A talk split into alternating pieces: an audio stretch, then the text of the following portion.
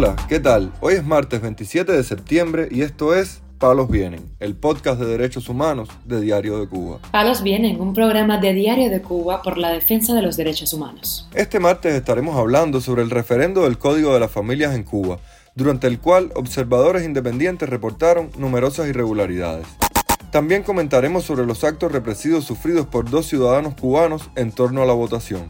Por último, profundizaremos en la situación del prisionero político cubano José Díaz Silva, cuyos problemas de salud se han agudizado en el Combinado del Este. Lo más relevante del día relacionado con los derechos humanos en Palos Vientos. El activista cubano Juan Antonio Madrazo, de la Plataforma Independiente de Observación de Derechos Electorales, cuyos integrantes se desplegaron por siete provincias del país, denunció a Radio Televisión Martí que las autoridades les impidieron en muchos casos realizar la labor colegio en que no se nos permitía a nosotros como observadores participar del escrutinio, sabiendo ellos mismos que era una violación y es también parte de la estrategia que han tenido ellos también con mantener un poco la, información en secreto. En, en, un pueblo como Antilla, en la provincia de Holguín, alargaron la votación hasta las nueve de la noche, se impuso un, un no, acá en la capital también se registró una alta abstención por autoridades policiales, eh, por supuesto muy discreta de civil, la coacción al voto, las actividades de proselitismo político fueron intensas para poder lograr la participación de la gente. Se registraron otras irregularidades como por ejemplo hasta casi media hora del cierre se incluyeron en el padrón electoral de personas este lunes, mientras se terminaban de contar los votos del referendo, oficiales de la seguridad del Estado impidieron salir de su domicilio al activista y periodista independiente Boris González Arena. El cubano denunció en una publicación realizada en sus redes sociales que desconoce las razones por las que le impidieron salir de su vivienda justo cuando se avecina un ciclón y necesita prepararse para ello. Sobre los motivos del impedimento de salir de su vivienda, dijo que podrían estar relacionados con el temor del régimen a que se asume algún festejo de la comunidad LGTBI por la aprobación del código, pues recordó que con el referendo las autoridades del país intentaron enfrentar a la oposición y los miembros de dicha comunidad. El castrismo ha tenido un relativo éxito haciendo creer que la oposición y comunidad LGTBI están enfrentadas y desean evitar una reunión que simbolice algo diferente. Yo con gusto iría a una celebración de esa comunidad, escribió el activista cubano. Mientras tanto, el cubano Samay Espinosa Pareta denunció en sus redes sociales que fue expulsado el jueves pasado de su centro laboral en la Cooperativa de Créditos y Servicios Planta Mecánica de la ciudad de Camagüey por haber dicho en alta voz que votaría no al referendo del Código de las Familias. Espinosa Pareta mostró el acta donde le notifican la expulsión del trabajo, alegando que va a votar que no porque no está de acuerdo con el Código de las Familias, y acuñada por la Dirección de Inspección Municipal del Consejo de la Administración Municipal de la capital camagüeyana.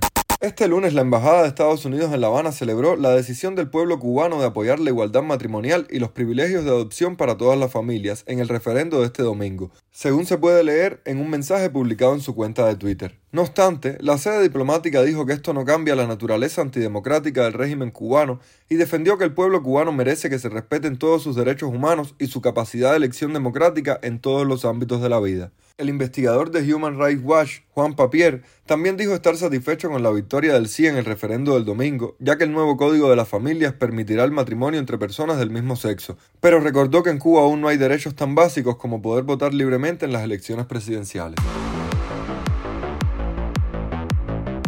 Palos viene. Este lunes la activista Lourdes Esquivel, esposa del prisionero político cubano José Díaz Silva, presidente del movimiento Opositores por una Nueva República, denunció las condiciones de salud en que se encuentra dentro del Combinado del Este. El viernes eh, mi esposo me llamó y me dijo que había pasado toda la noche de jueves a amanecer viernes con fiebre, con muchos dolores en el cuerpo, eh, con la garganta que casi no podía respirar. Bueno, eh, como todos saben, los sábados y los domingos, por lo menos mi esposo, muchos muchos de los presos políticos no, no tienen eh, acceso a una llamada de teléfono fin de semana. Estoy esperando a ver si hoy llama para saber cómo siguió, ahí lo llevaron al hospital del combinado el viernes a las 11 de la mañana, donde eh, ya la fiebre le estaba bajando y nada, y lo volvieron a mandar para su celda con solo duragina para los dolores y para la fiebre. No le hicieron análisis, no le hicieron nada, no se, no se sabe si es de los riñones, si es dengue, si es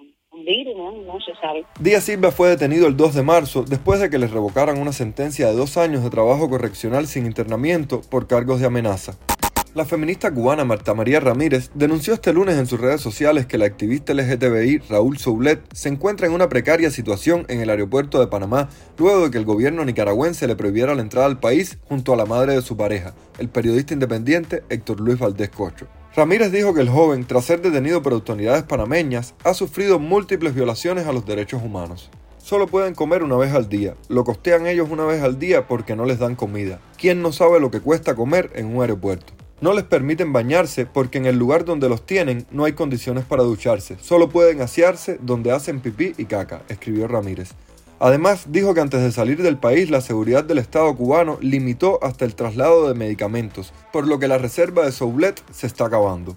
Al respecto, la periodista independiente Luz Escobar explicó en Twitter que hay mucho frío en la sala y Raúl es VIH positivo, por lo que ha denunciado que es muy riesgoso para su salud contraer cualquier catarro. Duermen en colchonetas en el piso y solo se pueden tapar del frío con una toalla que lleva mi mamá en su equipaje. Estas son las condiciones en que está Raúl, por si a alguien le interesa, dijo el periodista exiliado Héctor Luis Valdés Cocho, quien es pareja de Soulet.